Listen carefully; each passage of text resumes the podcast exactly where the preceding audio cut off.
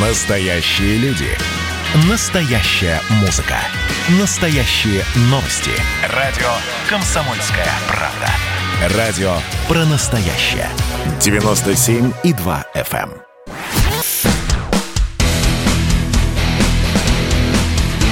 Программа с непримиримой позицией. Вечерний Мардан. Всем здравствуйте! В эфире радио «Комсомольская правда». Я Сергей Мордан. Я Мария Баченина. Здравствуйте.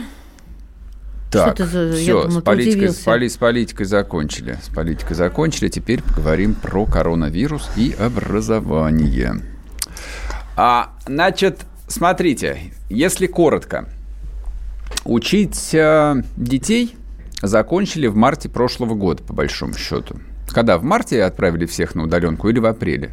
Меня в марте 24-го отправил главред. Я еще у него спрашивала. Нет, нет, нет, я про вузы и Я про а школы про другое говорю. не помню. Правда, не- А, Ну- нет, раньше. А, э, нет, моего позже чуть-чуть, чем всех остальных. Значит, э, где-то чуть попозже. Сейчас запутаю только, Не суть Серёж. важно. Да, Смотрите, вокруг а, там я вот э, как отец школьника, отец студента могу подвести краткий итог, поскольку все происходит на моих глазах, я в это непосредственно вовлечен, и я, в общем, тоже как бывший школьник и как бывший московский студент могу вполне объективно оценивать все происходящее.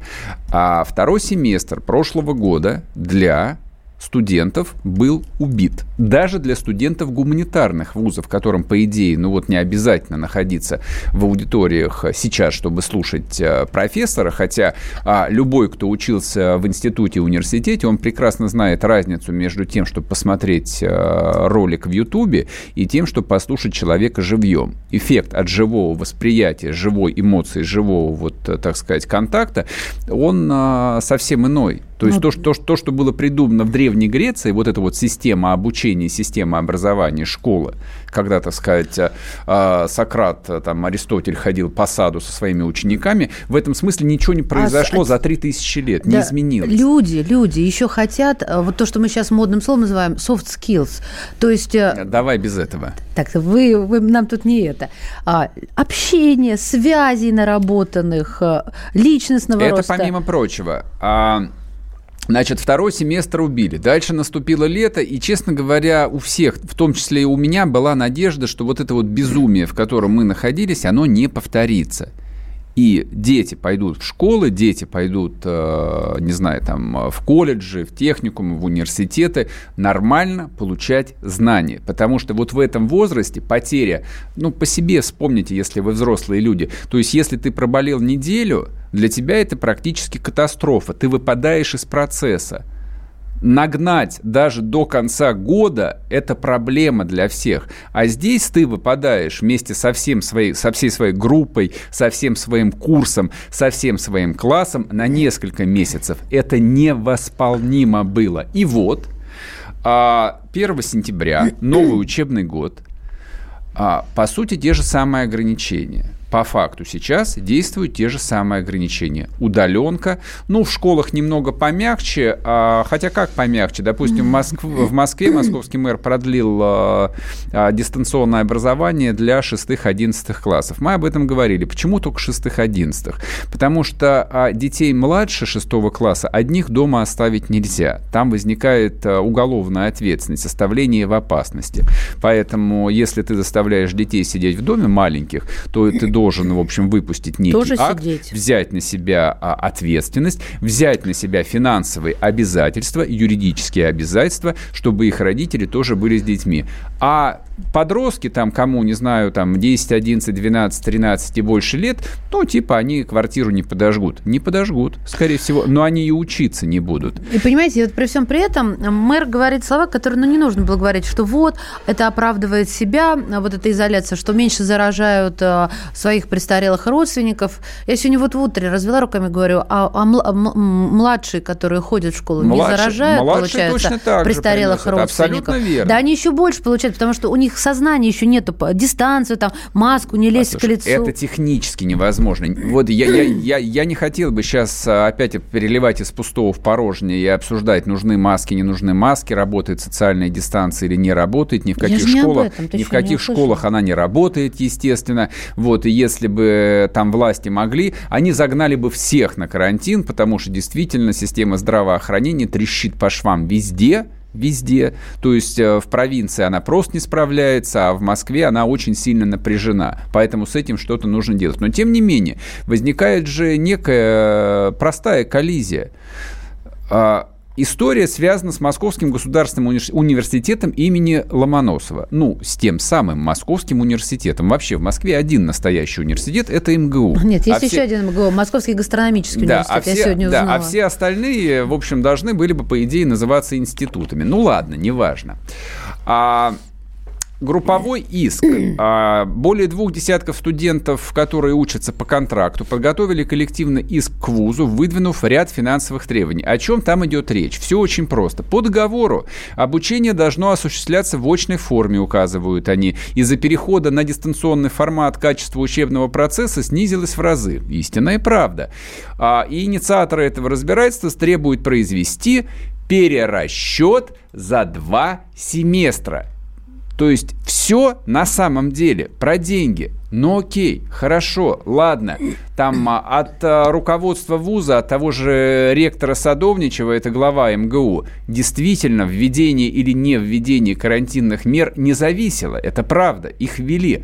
Но от него зависит тарифная сетка – по которой родители студентов оплачивают контрактное обучение. И возникает резонный вопрос, а какого черта, дорогой товарищ Садовничий, да ну, не на, только. На самом деле и все остальные московские и не московские вузы, родители должны оплачивать 100% стоимости образования, которое фактически очень далеко от тех 100%, которые за эти деньги наши, бы наши дети должны были получить. Отдайте наши бабки. Еще вот в России, ой, в России, еще весной в России просили вузы пересмотреть стоимость обучения. Было подписано несколько петиций, до суда дело не дошло, но, а, например, просили студенты вышки, студенты РГГУ, а, юристы, правда, говорили, что очень тяжело будет добиться снижения стоимости за дистанционный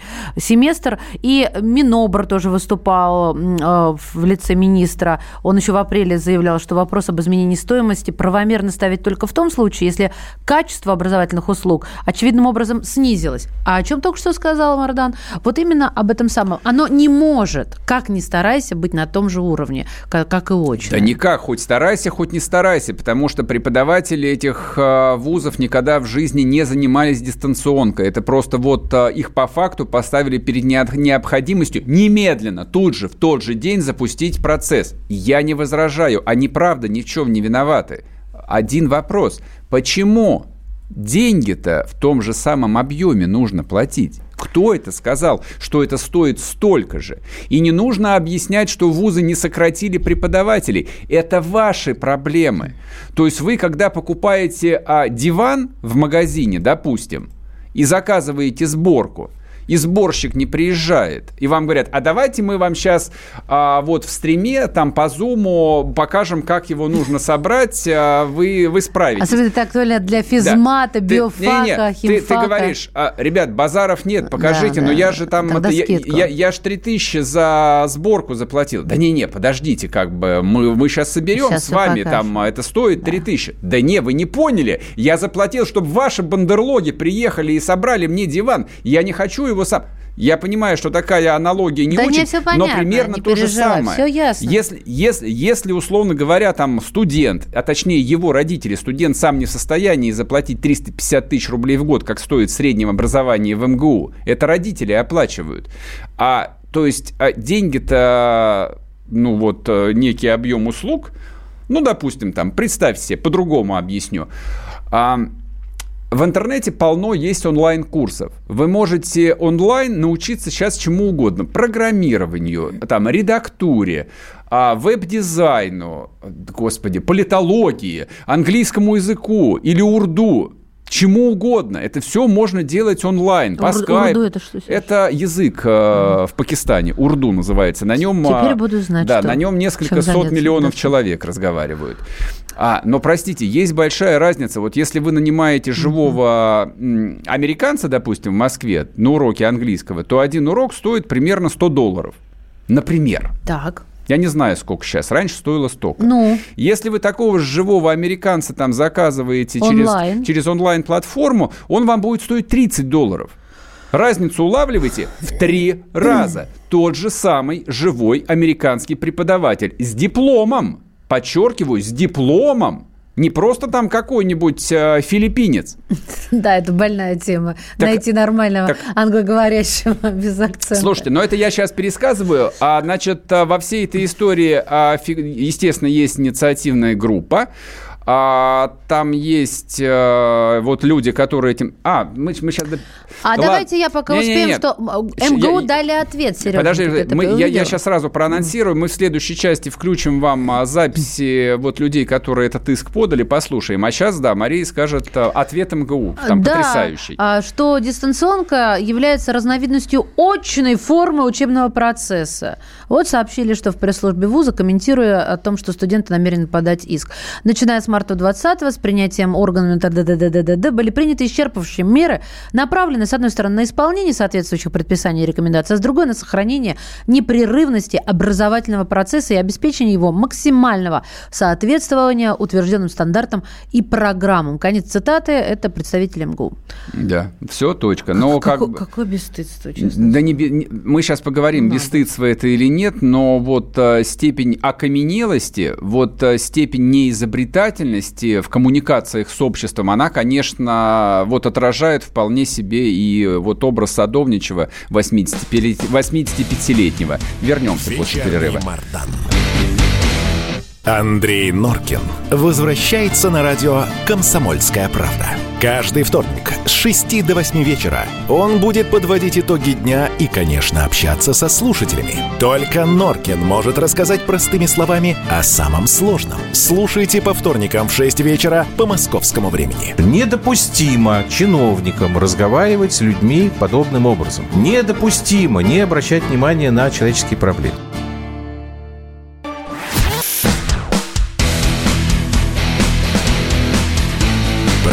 Программа с непримиримой позицией. Вечерний Мардан. И снова здравствуйте. В эфире радио «Комсомольская правда». Я Сергей Мардан. Я Мария Баченина. Здравствуйте. Говорим мы о том, что пандемия коронавируса, кстати, исполнился вчера целый год, а внесло некоторое количество проблем а, в мировые вузы. Это проблема не только МГУ. Подается групповой иск со стороны, по-моему, 20, более чем 20 студентов – на то, что МГУ имени Ломоносова должно перерасчитать стоимость контрактов, по которым они учатся. Студент, кстати, просит там минимум 50% скидки. А мы сегодня покопались в интернете, когда готовились э, к эфиру, нашли, что, в общем, похоже, с похожей ситуацией столкнулся, например, Гарвард. А там образование стоит сильно дороже. Обучение в Гарварде обойдется, я думаю, 4 года, ну, где-то примерно 250 тысяч долларов. И вот если ты башляешь 250 тысяч долларов, ну, умножьте, пожалуйста, на 70. 65 а, тысяч 875 э, а, долларов в год. Это, это у нас, э, господи помилуй, Гарвардская школа права. Да, вот, соответственно, когда вам за ваши 65 тысяч долларов в год говорят, не-не-не, удаленка, родной, удаленка, поезжай обратно в свою Алабаму в деревню и зарезай там на сосну, как этот парень в Перми, и, соответственно, вот получай Вообще... курс. Это тоже обидно. Но их проблемы в Гарварде нас не касаются. Мы хотим понять, что же у нас-то будет происходить э, в родной России. Давайте послушаем, что говорит один из истцов. Там 21 человек, 21 студент, один из них студент философского факультета Семен Беляев. Вот он что нам сказал.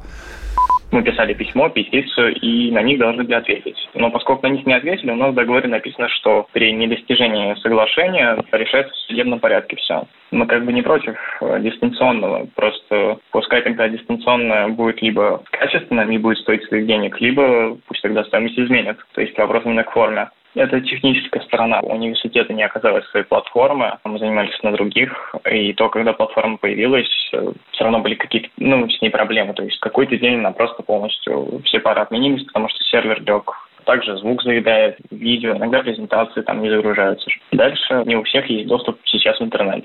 То же самое со стороны преподавателей. Многие тоже, когда с нами связывались, они тоже были на даче, и у них также там плохо связь ловил, также звук глючил. И неподготовленность преподавательского состава. Я не говорю, что они виноваты, нет, они профессионалы, правда, но э, просто у них не было нигде в договорах, что они должны уметь обращаться с техникой. Также качество образовательных материалов сейчас не соответствует уровню. Нам скидывают какие-то литературу, лекции и говорят, читайте его задания. Ну и в целом, как бы большая часть всей нагрузки перешла просто на студентов. Мы никак э, не обижены на свой университет.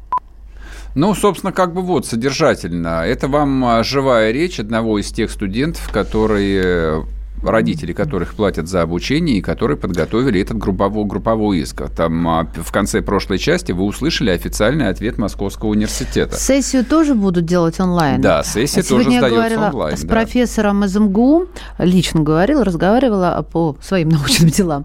Так вот, у них проблема защиты. А, проблема какая? Не в тех, кто защищает, э, защищается и в комиссии, а в том, что надо всех привести на одну платформу, а у всех платформы разные.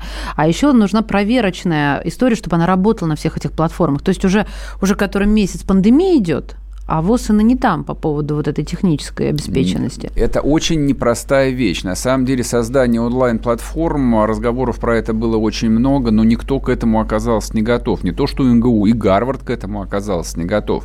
А потом мы же исходим из простой вещи. Университетское образование – вещь очень старая. Вот она такая, на самом деле, какая она была 500 лет назад и 1000 лет назад. Ничего не меняется. Живой контакт с преподавателем. Всегда. Если его нет, это это все что угодно, но не университетское образование. И, конечно, ну хорошо, есть Курсера, то есть вы можете бесплатные или платные курсы в онлайне сейчас найти, но это не стоит тех денег, э, под которые, там, про которые изначально шла речь. А, но это вот а, иск подали студенты гуманитарных вузов, а с чем столкнулись студенты вузов, где изучают точные науки, это, конечно, вообще, по-моему, ад и холокост. Где нужны опыты, да. Да, поговорим с Николаем Волковым, кандидат физико-математических наук, научный сотрудник, механик механика математического факультета МГУ, тот самый Мехмат. Николай, здравствуйте. Здравствуйте. Да, здравствуйте. Что вы думаете по поводу вот этого группового иска студентов университета? Поддерживаете его или нет? А, естественно, что дистанционный формат – это не тот формат, который предполагает точное обучение. И, конечно же, я считаю, что ребятам нужно сделать скидку. А, я могу сказать, что вопрос, в принципе, ставился с весны.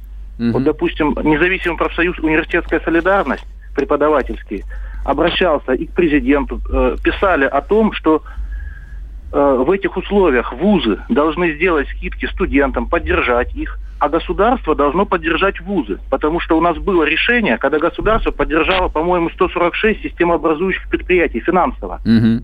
в ситуации пандемии. И там были и э, нефтеперерабатывающие предприятия, и торговые сети, и даже Фунбет, букмекерская контора – я думаю, что образование не менее важно. Согласен. есть, э, надо, чтобы э, студентам была эта скидка, а государство компенсировало вузам выпадающие доходы, чтобы это не превращалось в конфликт э, вуза и студента. А что ректорат-то на это как весной реагировал и сейчас вообще есть ли хоть какая-нибудь реакция? Ну, дело в том, что ректорат весной, конечно же, был вынужден просто реагировать на те ограничения, которые вводят власти, и поскольку, угу. ну, сейчас мы хоть какое-то представление имеем об опасности пандемии, тогда его вообще не было. То есть приходилось действовать в экстренных условиях. Вот. Но правильно Конечно ли... же... Да-да. Да сбила вас. Правильно ли я понимаю, что все-таки вот э, студенты гуманитарных э, э, факультетов в выигрыше по сравнению с, с вашим, например, факультетом, с факультетами точных наук? Или как-то все-таки вы попытались выйти из этой ситуации? Нет, ну тут самая тяжелая ситуация у физиков, у химиков, у медицинского факультета, там, где необходимы эксперименты, там, где нужно руками брать пробирку, это все не, невозможно в дистанционном формате, в принципе. А без практикума эти факультеты теряют большую часть образования.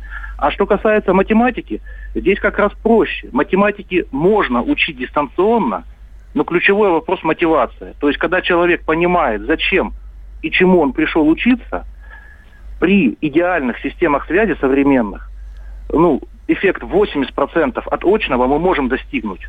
Но беда в том, что в молодом возрасте большинство ребят еще такой мотивации устойчивой не имеет. И тем более это проблема школ, где просто дети и вот мотивация, она дистанционно, к сожалению, не передается. Очень тяжело преподавателю дистанционно передавать мотивацию. А это очень важный элемент обучения, такой ключевой. Понятно. Как вы думаете, а, ну вот по результатам а, там проваленного второго семестра прошлого года, я так понимаю, ну можно, видимо, сейчас говорить проваленного первого семестра этого года, а, в принципе, вот качество образования студентов, которые будут заканчивать вуз в течение, ну, ближайших двух-пяти лет, насколько, как математик просто попробуйте ответить, насколько она будет отличаться по уровню образования от студентов, которые закончили, допустим, два года назад? Ну вот тот же самый Мехмат. Вы знаете, здесь, к сожалению, ситуация... У нас есть проблемы в образовании и без э, пандемии. То есть те люди, кто учил мое поколение, угу. могли науке, преподаванию посвящать жизнь. Мое поколение преподавателей, большинство из них где-то еще работает. Хорошо, угу, если по специальности угу. человек, допустим, математик, и помогает компьютерной фирме разрабатывать какой-нибудь хард, какое-нибудь оборудование – и так далее, когда это близко со специальностью. Но многие люди вынуждены заниматься математикой практически в режиме хобби, угу. и э, у них отрывается время, и от этого теряет и преподаватель, конечно же, и студент. Плюс у студентов возросла нагрузка, наука развивается, э, нагрузка у студентов возросла, и у них тоже, к сожалению, эта необходимость не просто подрабатывать, а у многих ребят необходимость работать возникает уже там на втором, на третьем, тем более на четвертом курсе. Ну, на третьем точно уже, естественно. Ну, конечно же, поэтому вот эта проблема есть, и, к сожалению, вот эта проблема из-за пандемии и дистанционного образования, она усугубляет, она может критический такой вклад внести в те проблемы, которые и без этого у нас давно присутствуют и слабо решаются, к сожалению. Ясно. Спасибо, Спасибо. большое. Николай Волков был с нами научный сотрудник Мехмата МГУ кандидат физико-математических наук. Говорим о групповом иске, который подали 20 студентов-контрактников э, контрактников Московского университета с требованием снизить стоимость оплаты за два, как минимум за два а. семестра. Неизвестно, как будет еще второй семестр этого года сохраниться а, там ограничения. Но, судя по всему, а, там ограничения будут сохранены и после Нового года. Знаете, я бы хотела вам в пример привести претензии студента Гарварда. Претензии, которые нам кажутся просто немыслимыми. А что, так можно? Первое. Несоблюдение условий контракта. Ну, это понятно. Студенты подписались под договоренными э, условиями, оплатили обучение и предполагали, что занятия будут точными. Но это условие не было выполнено. Половина занятия прошла, и, нарушен договор. Нету э, библиотеки, нету коворкинга, не, неосновательное обогащение, ну, то есть имеется в виду, конечно же, духовное. Нет, неосновательное обогащение – это другое. Это значит, ты платишь деньги, но не получаешь а, объем а, услуг, хорошо, который спасибо, ты оплатил прав. Студенты платят за то, что они в итоге не получают. И третий пункт. Э, вузы конвертировали деньги за обучение в собственный доход, но не предоставили ничего взамен. Да, да, чисто, чисто юридическая практика, чисто юридические обвинения, да. А, там и объяснения МГУ, которые они дали, они, конечно, потрясающие. А, дистанционное обучение является одной из форм а, очного обучения – юридическая коллизия. Просто в практике не существует такого понятия, как онлайн-обучение, как дистанционное обучение. Соответственно, видимо, вокруг этого сейчас они будут топтаться. Но это просто говорит лишь о том, что никто не хочет серьезно говорить действительно о важных вещах. Ну, образован... образованные люди никому не нужны. Ладно, вернемся после перерыва и продолжим. Когда градус эмоций в мире стремится к своему историческому максимуму. Когда каждый день — это война и мир в одном флаконе. Когда одной искры достаточно для пожара планетарного масштаба. В такое время нельзя оставаться спокойными и равнодушными. 23 ноября на радио «Комсомольская правда» стартует сезон высокого напряжения. Новости со скоростью телеграм-каналов. Эмоции на грани дозволенного. Гости с Олимпа и со дна. Только высокое напряжение спасет мир. Разряд.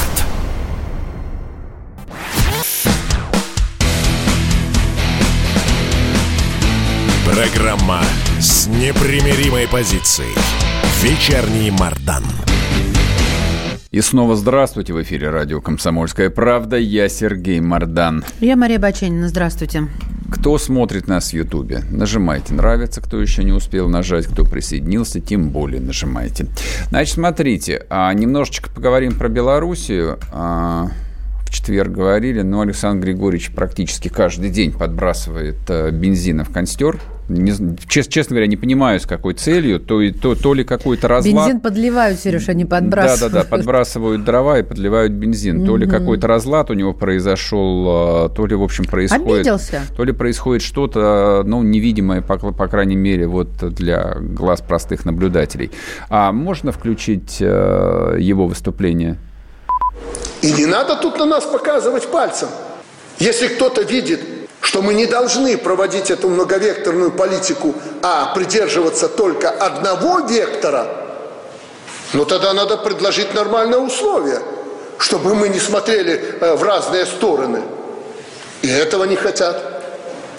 Просто хочу попросить, чтобы, если они настоящие наши друзья, прекратили нас линчевать за эту многовекторность. Видите как? Прекратили линчевать за многовекторность. Пусть цену нормальную а, предложат. Я напомню, а, три недели назад, месяц, месяц назад, хорошо, пусть будет месяц, а, полтора миллиарда долларов а, просто очередных полтора миллиарда долларов стабилизационного кредита получил Лукашенко лично на обслуживание прежних российских кредитов.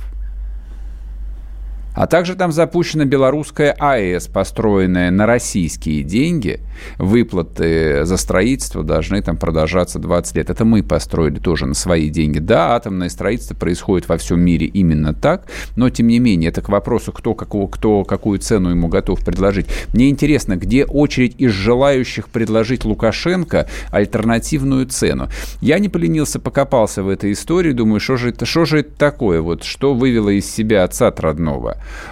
Нефть, конечно же. Ну, конечно. Не нашел ту вышку, которую хотел купить? Нет. Или ну, что? предложение продать ему месторождение в России, это был э, чистый пиар. А этой истории довольно много лет. Он ее вытаскивает из щелана там, раз в несколько лет. И, в общем, никто на это не реагирует. А вот в состоянии истерики Лукашенко, Лукашенко вводит, конечно, исключительно, когда его начинают щемить а, по нефти. Значит, в Беларуси есть два главных актива, которые приносят реальную валюту крупную выручку. Нет, это не заводы по упаковке креветок, как вы могли подумать. Это прежде всего Беларусь Калий вот, который является одним из трех крупнейших в мире производителем калийных удобрений. Там один наш Березняковский, еще в Индии большое производство, и Белоруссия. И, соответственно, два нефтеперерабатывающих предприятия. Своей нефти в Белоруссии нет – Советская власть, когда строила заводы, она исходила из того, что нефть будет поступать по нефтепроводу «Дружба», и вот э, там в Беларуси будет делаться бензин, э, и этот бензин будет дальше поставляться куда? Обратно, в Братскую да. Польскую а, Народную а, Республику, в Чехословакию и прочее. А нам? Так это происходило. Естественно, этот mm. бензин потреблялся народным э, хозяйством Советского Союза, Белорусской ССР, Украинской ССР, Литовской ССР и всеми остальными. На, на заправку приезжаешь, а бензина нет, и такое бывало бывало. Типа того. Моем. Вот, соответственно, как бы, что хочет э, Александр Григорьевич? Александр Григорьевич хочет покупать э, нефть по коротким контрактам максимально дешево. Вот, э, естественно, он ограничен долгосрочными контрактами. Но так этот рынок устроен. А тут возникают какие, ну, такие понятные, в принципе, желания, ну, найти возможность купить дешевую нефть. История с американской нефтью, которую танкерами там пригнали в Клайпеду и, в общем, соответственно, каким-то образом а, прокачали, как было несколько месяцев назад, это такое, то, что называется итхок. Это возможно сделать один раз. Постоянно нельзя эту нефть так получать. Это, эти, эти, эти два завода белорусских заточены по трубопроводную нефть. Соответственно, есть нефть в Казахстане, ее там довольно много добывается, но для того, чтобы она докатилась до Беларуси, надо, чтобы а, транснефть российская позволила эту нефть прокачать.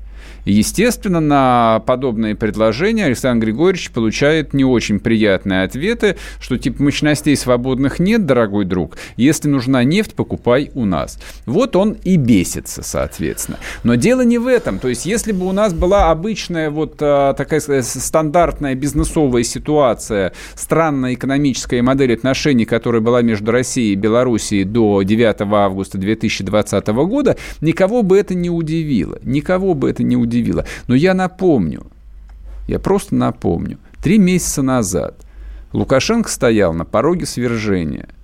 Ну, то есть сейчас он от этого порога отошел, но тоже не до конца. И удержался он э, у власти благодаря совершенно прямой и недвусмысленной поддержке Российской Федерации лично Путина. То есть, если бы его Россия оставила бы, если бы Россия вступила в прямые контакты, переговоры с оппозицией. Но я понимаю, что там особо не с кем было вступать. Ну так, могли бы, там, господи, и Тихановскую принять где-нибудь в Новоогарево то Александра Григорьевича сейчас бы не было в Минске, скорее, с большой вероятностью. Но, видимо, ситуация поменялась до такой степени, что он а, позволяет себе, ну, я бы сказал бы, абсолютно хамские прямые заявления в адрес России. Это непосредственно адресуется России о том, что в жопу себе засуньте ваше линчевание нас за, за многовекторность в переводе на понятный русский язык, хотя русский человек сказал бы еще резче, но я не могу сказать резче, это запрещено Роскомнадзором. А вот... А, один вопрос. Вот если а, в условном Кремле есть люди, которые по-прежнему отвечают за белорусское направление, а они чем-то занимались вот а, эти три месяца? То есть вот это что? Эта ситуация просто вышла из-под контроля, и сейчас, наверное, а, в действие вступят невидимые нам силы, которые опять все там поставят на свои места? Или на самом деле это ситуация, когда Белоруссией никто не занимался до 9 августа и не занимается и сейчас, поэтому там Лукашенко просто реагирует на изменение ситуации внутри его страны, она для него облегчилась. И как курс доллара то падает, то поднимается. Да, про протесты, в общем, а, практически затухли, там непосредственного давления нет. А Россия-то в этой истории где? Вообще любой разговор про заграницу начинается и заканчивается, ну, по крайней мере, в этой студии, с вопроса, а Россия где? Где наш-то интерес? Вот. У меня был второй вопрос, Сергей Александрович. А когда закончится этот кредит доверия, который вот, по-моему, бесконечно, бесконечно, и вот уже все, сейчас, сейчас, сейчас все тонко рвется, и хоп, снова канат. Нет, у меня вот такие только ощущения от этих взаимоотношений. Его то из огня, то в полуме, вот у него такое поведение, и это очень неприятно. Да не, я говорю, Тем более что он вот как бы рядом, он свой, если, он если, говорит если, если, если, если там поставить себя на место Лукашенко, это же легко. То есть он такой же, как мы, он русский человек, он говорит по-русски, там у него, в общем, такая вполне ясная логика и мотивация. Но мы на другой стороне. То есть, в принципе, там, рассматривая эту территорию, которая раньше называлась э, западным краем Российской империи, до момента, пока советская власть э, не изобрела Белоруссию, это назывались просто, это назывался Западный край. Вот, э, ну хорошо, да, мы понимаем, что сто лет прошло, много поменялось, но интерес исторической России не поменялся, он остается абсолютным приоритетом. Наш интерес, он в чем? Вот а такой президент Белоруссии, он нам зачем? И что мы от Белоруссии хотим получить? Какие отношения между нами должны сложиться. А я, можно скажу сразу, там это не очень большой кусок. Мы должны получить никакое не союзное государство, которого на самом деле не существует. Мы должны получить либо два варианта. Включенную в состав России территорию с автономией, да как угодно. Хотя никакой автономии не будет. Все, это уже проехали. Сталин давал автономию. Либо мы должны получить абсолютно управляемую, на 100% э, лояльную нам страну, то есть хорошо, там хотите жить независимо, отдельно, нет вопросов. Может быть, действительно и для нас это было бы неплохо. Но тогда, ребят, все сами. Тогда садимся и на калькуляторе считаем деньги. Каков объем прямой, прямой и косвенной финансовой поддержки вам предоставляет Россия и что Россия за это хочет получить.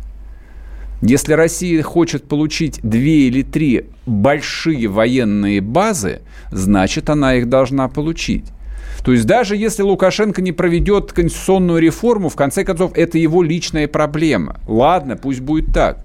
Но где сообщение о том, что подписано межгосударственное соглашение о строительстве, допустим, какой-нибудь военно-воздушной базы в районе Бреста, или где соглашение о строительстве, там, в принципе, там, большой универсальной военной базы для войск Российской Федерации и соглашение о военном сотрудничестве, которое белорусскую армию сделает фактически частью российской армии. Нас бы это устроило. Оно есть? Нет. Да нет ничего подобного. На самом деле все осталось так же, как оно, как оно было в июле 2020 -го. Вообще ничего не произошло. Вообще ничего не произошло. Вот это вот удивительно. То есть мы каждый день празднуем там какую-то вот новую там дипломатическую победу или переживаем какую-то войну. И у нас, как у аквариумных рыбок, на самом деле стирается все, что мы обсуждали там месяц назад.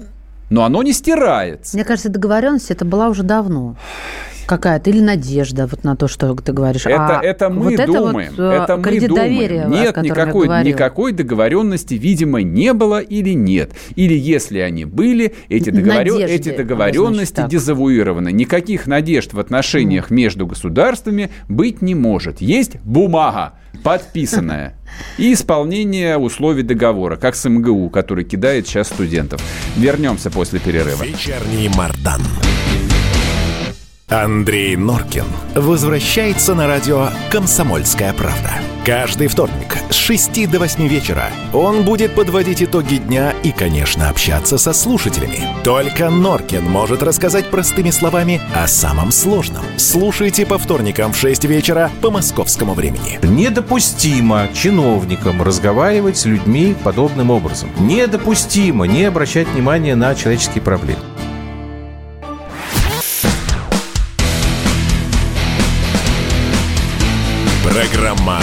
С непримиримой позицией. Вечерний Мардан. И снова здравствуйте в эфире радио «Комсомольская правда». Я Сергей Мордан. Я Мария Баченина. Здравствуйте. А сейчас будет короткая тема, но я все же отвечу на одно сообщение, которое пришло нам на WhatsApp. А, почему Мордан затихарился и не хочет комментировать приватизацию Массандры? А, давайте я коротко отвечу. А когда дойдет до аукциона, мы обязательно эту тему войдем. Значит, я вижу, что Массандра выставлена на, на приватизацию. Стоимость какая у нас тут получается? 5,3 миллиарда рублей. Соответственно, ожидает, Никакая, значит. ожидается, что продастся за 6 миллиардов. Нет, это на самом деле достаточно высокая стоимость, не маленькие деньги. А, давайте пока на вскидку скажу. А, желающих купить Массандру как винодельческое предприятие на самом деле не очень много. Организаций, которые готовы вложить вот на вскидку 6 ердов под то, чтобы делать вино в Крыму, замечу, в Крыму, где не работают а, ни госбанки, ни госкомпании, там никто не работает. То есть это автоматические санкции. То есть даже крупнейшие госбанки там через свои аффилированные структуры не могут принять участие в этом аукционе, потому что они автоматически попадут под санкции. Я даже не уверен, что они смогут кредитовать эти сделки. Поэтому количество компаний, которые своими деньгами могут рискнуть и вот выкупить это предприятие, ну, я так понимаю, что их не очень много.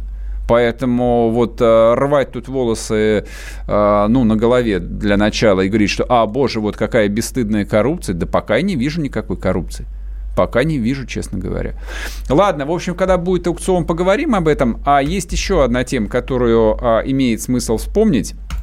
Это вот относительно а, цинизма цинизма политической системы и вполне конкретных людей во власти, которые, да, действительно считают э, народ, вот употреблю именно этот термин, а, за дебилов с памятью аквариумных рыбок. Вы же помните, наверное, про дело Михаила Ефремова? Не забыли еще? Это кто? Что-то напомню, не помню. Да, такой актер был. Не, но я поскольку регулярно... Я не могу, я копаюсь в памяти, вроде что-то знакомое Я поскольку могу, регулярно да. на телевидении до сих пор еще про него время от времени говорю, mm-hmm. поэтому понимаю, что народ помнит. Так вот, читаю сегодня новость. Родственники погибшего. Так. А, погиб в этом смертельном пьяном ДТП человек подписали мировое соглашение с адвокатами Михаила Ефремова, которому, напомню, дали 7 лет, или ну, до 6,5, по-моему, скостили потом по апелляции. И, соответственно, вот поскольку есть мировое соглашение, готовятся обратиться к президенту России Владимиру Путину с просьбой о помиловании актера Михаила Ефремова. А только Путин может, да, помиловать? Помиловать может только президент. А что ты А. что тебя удивляет? Деньги всегда все решают. В Америке Это не деньги. судебная... Нет, а неправда. что, это что, не деньги. Что? А что это, это? не деньги. Деньги на Что самом это? деле совсем не, совсем не все решают. отправлена. Решают связи, решают имя, решает вот некая Вот репутация семья в этих элитах.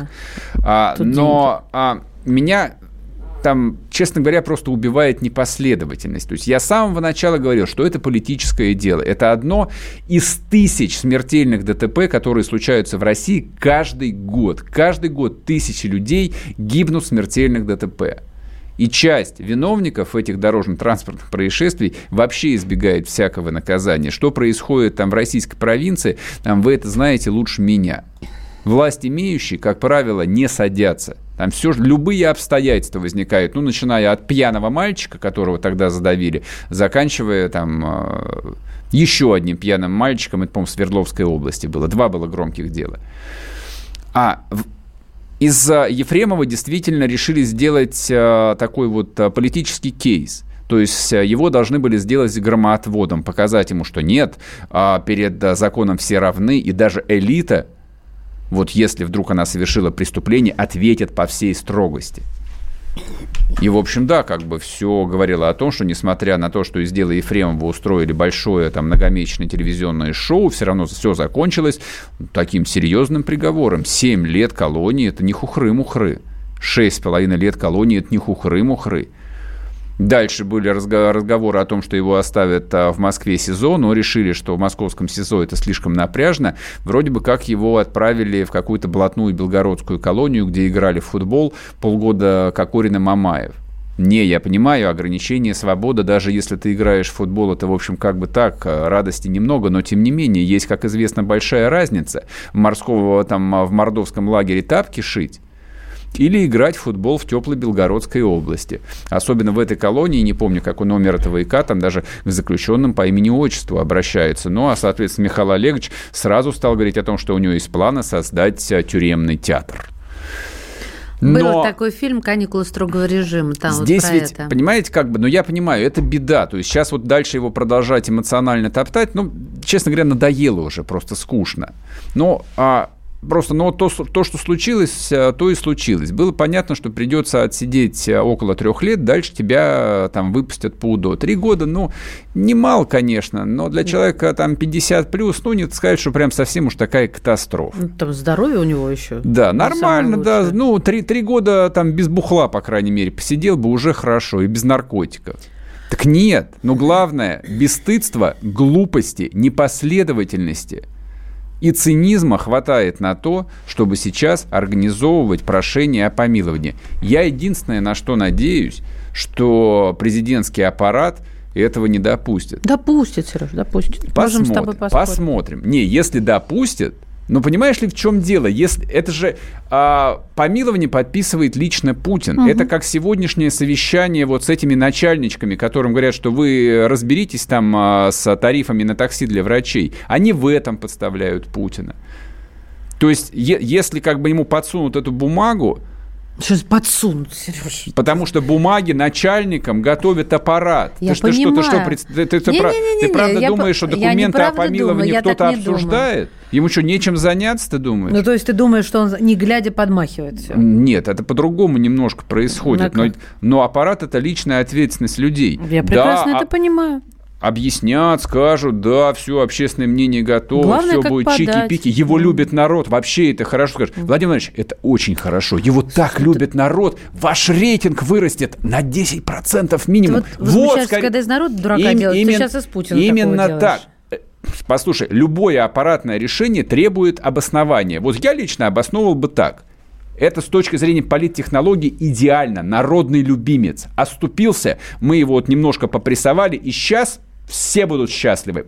Все. И все федеральные телеканалы сейчас вот включатся и объяснят, что это вот гуманизация а, так, пеницарной системы. И, и вообще это хорошо. И Путин хороший. Я тебя поняла, но я не соглашусь с А, тобой. Я не считаю, что это столь Лескова, наивно. передайте государю-императору, что англичане ружья кирпичом не чистят. И если вы кого-то посадили за смертельное ДТП, ну доиграйте игру до конца. Пусть он три года полечится, пусть он без водки поживет маленько, пусть даже театр в Белгороде откроет. Даже это нормально. Всем спасибо, всем до завтра. Пока, берегите себя. Вечерний Мардан.